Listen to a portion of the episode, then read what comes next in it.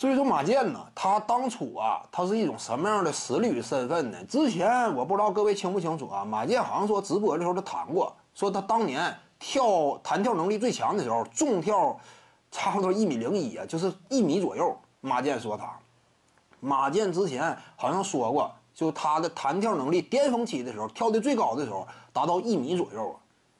这个我感觉呢，不是那么夸张吧？其一呢。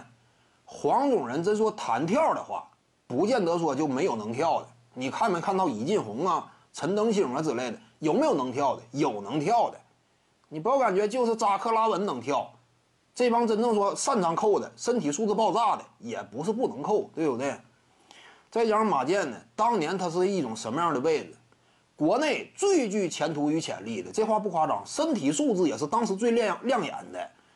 如果说他不是这样一种身份的话，他不可能八十年代后期，差不多八八年左右被 UCLA 这种美国名校啊，顶尖名校嘛，篮球名校选中了，给的全额奖学金呢。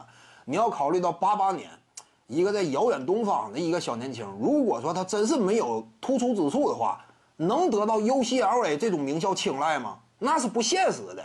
你说马健当年弹跳挺爆炸呀，那会儿体重也轻，对不对？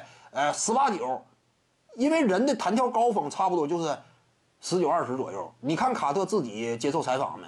呃，他说什么？我当初呃弹跳最出色的时候，大概是上高四以及大一那会儿，我差不多能摸到篮板上沿。当然，他这话你得分开看，就他不见得是真 正能够做得到，因为就具体分析来看，卡特能够干得了这种事儿的可能性不高啊。但是你看卡特，咱们就别管他能不能摸着。他也说了，自己弹跳最优秀的时候，差不多是大一那个附近，那个年纪十八九嘛，那个阶段。因此，你这么判断的话，马健当年十八九的时候弹跳出色点也不算奇怪。徐静宇的八堂表达课在喜马拉雅平台已经同步上线了。